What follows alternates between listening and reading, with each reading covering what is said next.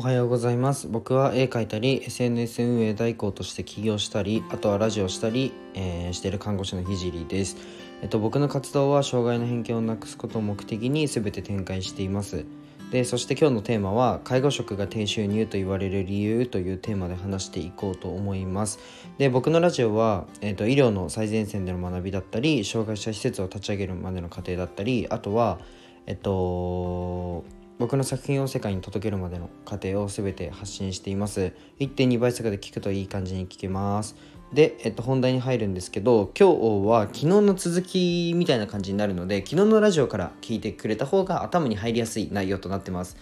まあでも1日5分しか時間割けねえよっていう方もいると思うので、まあ今日だけでもね、まあなるほどねっていうふうに言わせたいと思います。で、は、えっと、昨日の内容を少しなぞります。えっと、まあ、昨日は、まあ、医療施設は、えー、ほとんどが非営利団体で、まあ、利益を求める目的で立ち上がってないから、まあ、マネタイズ、まあ、お金をもらうところが、まあ、国からの補助金しかないよねというところで幕を閉じました。じゃあ、えっと、今日は医療でマネタイズをして、まあ、失敗している事例から学んでいきたいと思います、まあ、よくあるのが、まあ、喫茶店ですね。まあ、これは僕も正直やりたくて、まあ、やること自体はめちゃくちゃいいと思うし、あのー、素晴らしいと思うんですけど、まあ、施設のサイドビジネスをスタートする時にまず一番最初の打ち手を実店舗にしちゃうとちょっとランニングコストがかなり、えー、厳しくなります。あとは、まあ、利用者さんの、まあ、家族の、えー、集いの場としての、まあ、打ち手だと思うんですけど、まあ、そこにスポットを当てすぎると、まあ、新規顧客が、まあ、取りにくくなるというのも弱点です。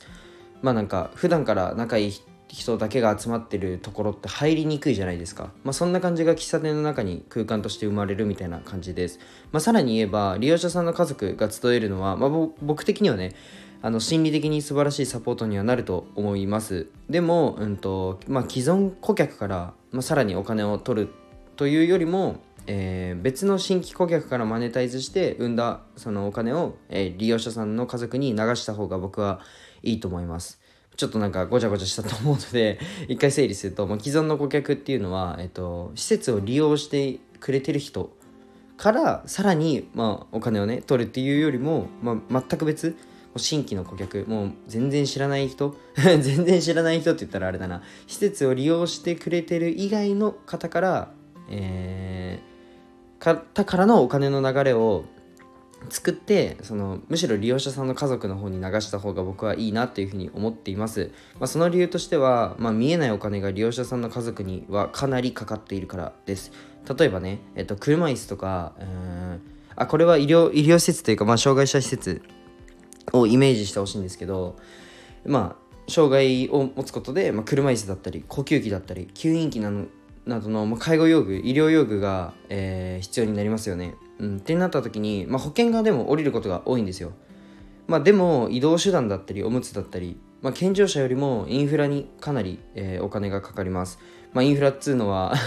まあググってもらえば分かるんですけど、まあ、水道ガストイレットペーパーとかなんか生活に必要なお金です。で例えば呼吸器で、まあ、保保険で一律確か1000円7000円だっけ？いや違う1000円だな。1000円になるんですよ一律。になるんですけどえ1000円しか呼吸器かかってないじゃんっていうふうに思うのは全然間違いで呼吸器をつなぐための電気代とか保険外になりますよね。そこの電気代って保険下りないじゃないですか。医療医療保険下りないじゃないですか。電気代なので。みたいな感じで、まあ、こんなのがたくさんあるんですよね。まあ、なので話を戻すんですけどお金の流れとしては外部でマネタイズして医療に持っていくっていうのが一番綺麗な流れだと思います、まあ、そこでゴリゴリに医療になんかほんとゴリッゴリに医療施設とシナジーを感じるもの。例えば喫茶店とかに手をつけるのは、まあ、2回目以降の打ち手で僕はいいんじゃないかなというふうに考えています。で昨日から、まあ、僕のラジオで、まあ、大活躍のキッコーマンさんは、えっと、醤油というゴリゴリにはシナジーが考えられないけど、まあ、食事の質を上げるという部分的なそのシナジーつながり医療施設とのつながりも得られるみたいなポジションを取るのが一番強いなと思って、まあ、そこで僕の打ち手としては、まあ、まず医療施設とは、まあ、シナジーを結びにくいけど部分的にはできるよねくらいの領域から攻めていくのが、まあ、後々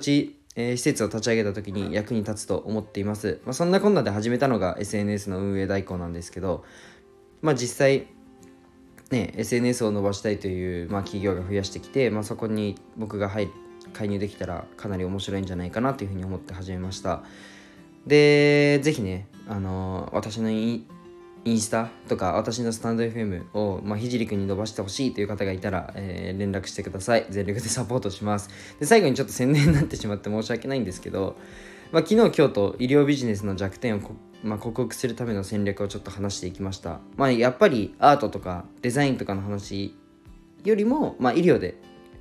えー、なんだろうな、医療では実際こういうことがあって、まあ、なんだ実際のこの状況を伝えるっていうのが、まあ、僕は一番、えー、性に合ってるなっていうふうに思いましたでもまあこれからも、えー、医療だったり SNS だったりアートについて話していくので、はい、楽しかったよって人は、いいねとコメントお願いします。で、インスタグラムも最近ちょっと真面目にやろうかなと思ったので、フォローお願いします。じゃあ、今日はこの辺で終わりたいと思います。バイバイ。